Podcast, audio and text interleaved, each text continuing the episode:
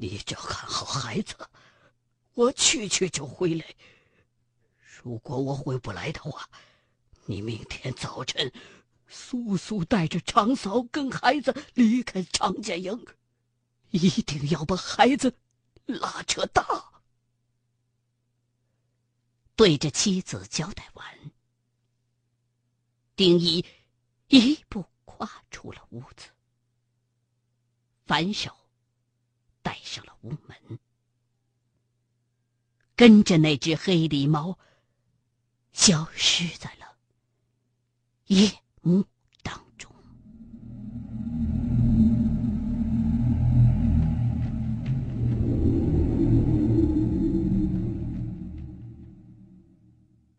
说来也怪，这丁一平时手无缚鸡之力，缝里边钻出来的小鸡崽子都要抓半天。可是这一晚上，却感觉自己浑身都是使不完的劲儿，钻房越脊，如履平地一般。再就是，他本来是天生的夜盲症，天刚擦黑，看东西就费劲了。没有灯火的话，那简直就是寸步难行。可是这天晚上看东西格外的清楚，跑在前面四五丈开外的黑狸猫一举一动，他全都能看得清。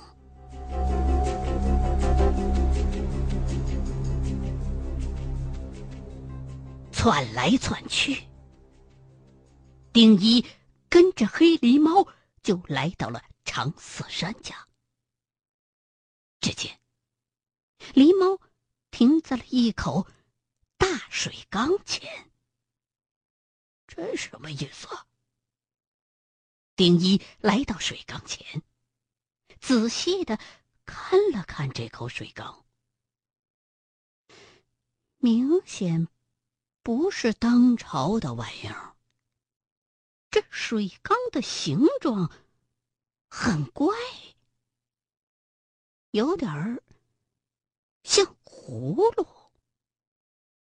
在缸的中间和上端，分别有两个凸出来的肚子。缸沿的四周围还刻着一圈兽纹。好像不是盛水用的东西，而是古代的某种器皿。以前自己倒也到过长死山家，就那么几件破家具，根本就没见过有这东西。难道是这几天？从山里边挖出来的，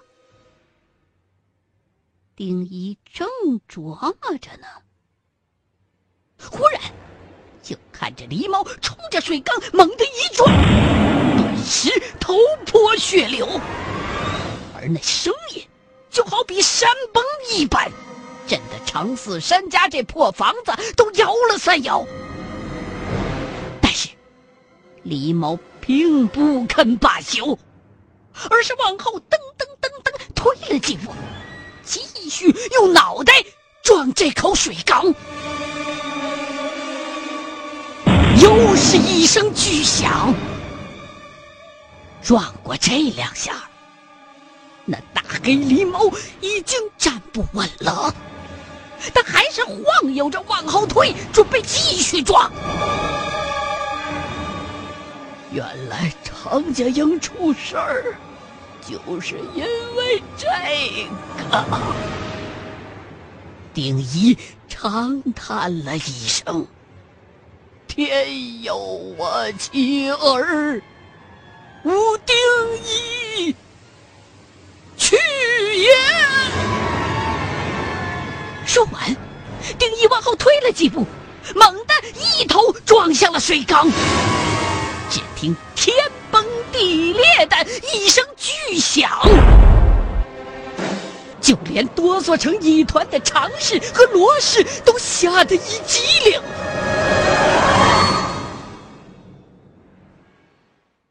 哦，这是炼尸窑啊！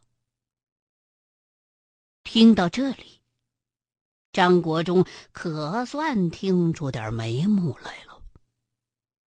当年，自己听师傅马真人提过这东西。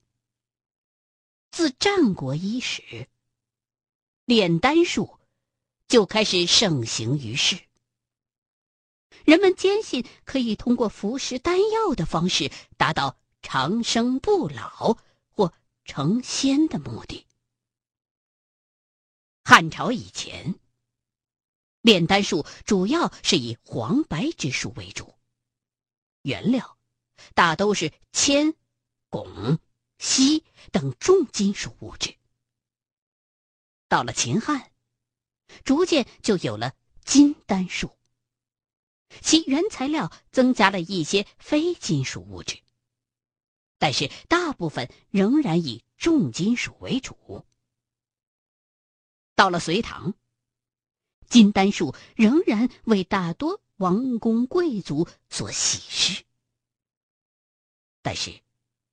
众所周知，丹药是要配合众多道教学派的心法来服食的。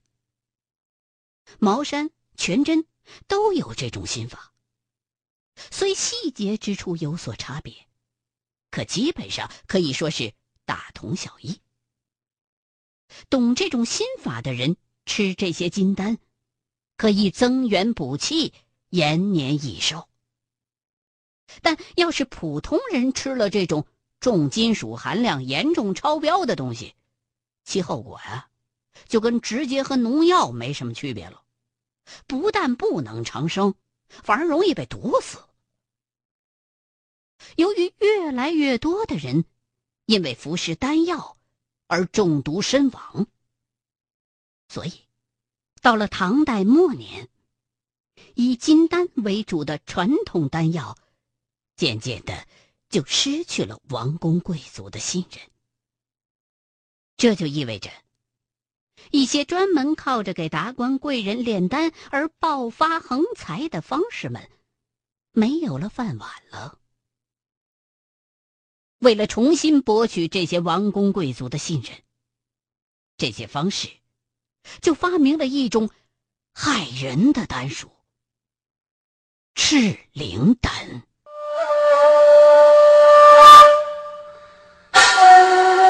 所谓赤灵丹，其原料并不是传统的重金属材料，而是活蹦乱跳的大活人。早期的方士们大多精研道术。将人炼成丹药的时候，会想方设法打乱人的魂魄的排列的顺序，然后将其封禁于丹药之中。这种丹药，人服食以后，并不会中毒或者着道，相反的，还会产生。类似于兴奋剂的作用，一时间，这所谓的赤灵丹就又开始在上层社会快速的风靡了。可是，用活人炼丹，不同于用金属炼丹，要涉及风水问题。大部分的赤灵丹的丹房，都被修在了。深山至阴之处，炼制的方法也严格对外保密。这种炼尸窑，就是炼制赤灵丹的容器，学名叫做金身盔。炼尸窑仅仅是俗称而已。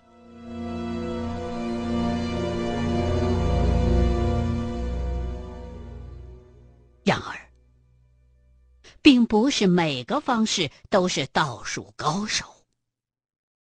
由于赤灵丹的快速风靡，一些眼红的二把刀方式也盲目上马，改行专练赤灵丹了。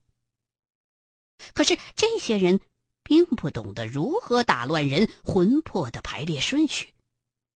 更加不具备将人的魂魄封在丹药当中的能力。大部分被炼者的冤魂，就留在了这炼尸窑上。日久天长，千魂万魄必成气候。于是，这些二把刀的方式。就成了第一批的倒霉蛋儿，这也算是自食其果了。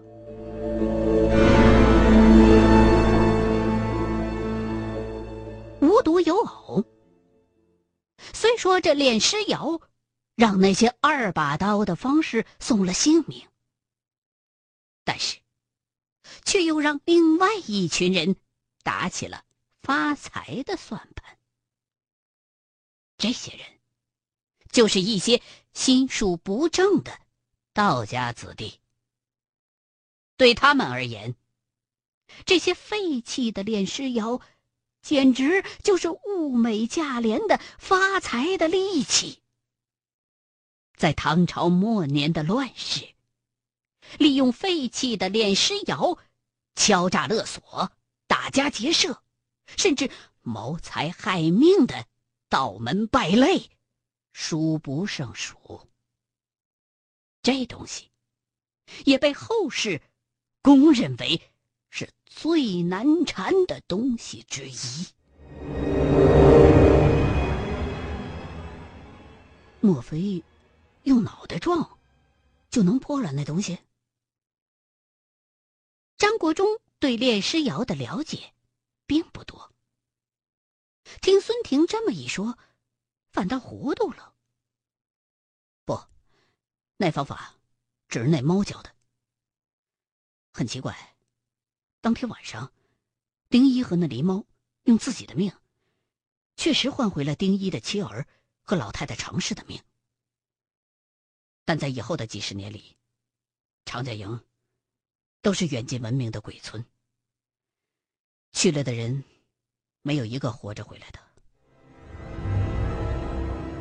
啊，丁一和那狸猫都死了。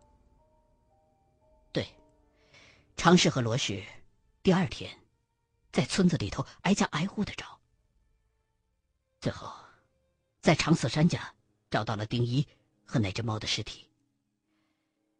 丁一脑浆迸裂，死相很惨。说到这儿。孙婷抿着嘴，不断的摇头。再说当年，找到了丁一的尸体之后，妻子罗氏当场就昏死过去了，而老太太常氏也抱着那狸猫的尸体哭死过去好几回。好在两个孩子还算懂事儿。看着母亲和老太太难过的很，虽然自己没了爹也很难受，但还是左右的安慰着两位长辈。最后，常老太太和罗氏在村口挖了一大一小两个浅坑，把丁一和那只狸猫给埋了，带着丁家的所有积蓄，趁着天还没亮。四口人逃难似的逃离了常家营。这丁一就是个穷算卦的，家里不趁什么值钱东西。虽说当初道光爷赐了一千两银子，还没怎么动，但是那都是现银，一千两就是一百斤。罗氏带着两个孩子，还有一个瘸老太太。最多也就能拿个二百两左右，剩下的就都扔在家里头了。最后，这四口人到恩施落了户。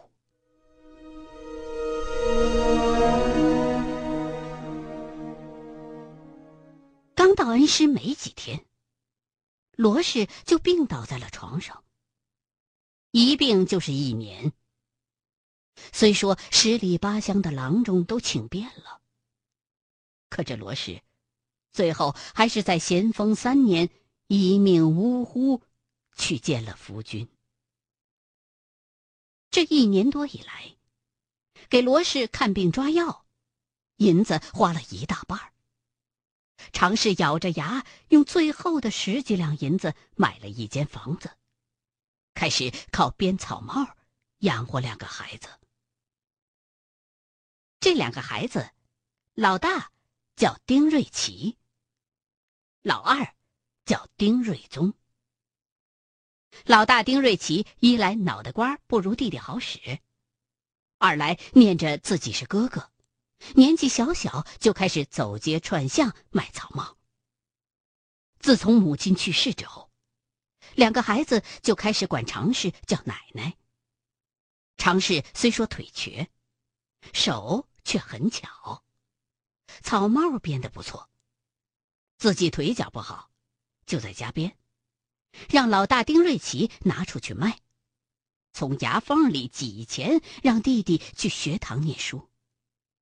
希望弟弟有一天能出人头地，光宗耀祖。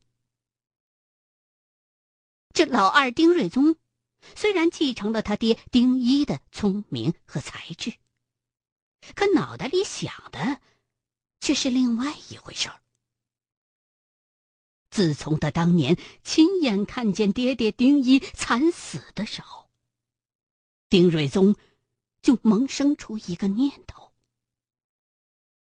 如果没有那些歪门邪道的玩意儿，或者当时自己有本事除了那些东西，那么老丁家。将会是一个多么幸福的家庭！咸丰六年腊月，老太太常氏积劳成疾，患了风寒，没多久就死了。兄弟俩用最后的一点积蓄葬了奶奶，就开始盘算以后该怎么办。当时，老大丁瑞奇。仍然希望弟弟丁瑞宗能够继续念书，考取功名。可是葬了奶奶之后，兄弟俩已经是身无分文了。丁瑞奇自己也明白，奶奶没了，再想靠编草帽供弟弟念书是不可能的了。况且，此时天下大乱，纹银数十两就可以捐得功名。黄金十锭更胜似寒窗十年。如此的世道，考取功名又有何用？一番商议之后，兄弟俩决定托以前同村的常老岗，这个人在一家茶楼当伙工，帮忙在茶楼找个帮工先干着，等有机会再行打算。说实在的。一间茶楼用不了多少帮工。兄弟俩苦苦哀求茶楼的吕掌柜，才勉强都留下，可没有工钱，尽管两顿饭而已。即便如此，两个人也很知足了。可是好景不长，茶楼因为生意不好，已经养活不起这兄弟俩了。兄弟两个只能留下一个。就在兄弟二人发愁的时候，茶楼里来了个喝茶的老道，大概四十来岁，号称是武当山富真观左秋阳左真人的大徒弟，名叫沈方卓。这次来恩师，是给县太爷家瞧病的。一听说这个人是武当山的道士，丁瑞宗就来了劲头，跪在地上就要磕头拜师。这下可把沈道长吓坏了。听了兄弟二人的遭遇之后，沈道长眉头紧锁，一来是为丁家感到惋惜，二来是吃惊常家营的闹鬼事件。丁瑞宗是个聪明孩子，一看沈道长的表情有变化，立刻一把鼻涕一把泪的磕起了响头。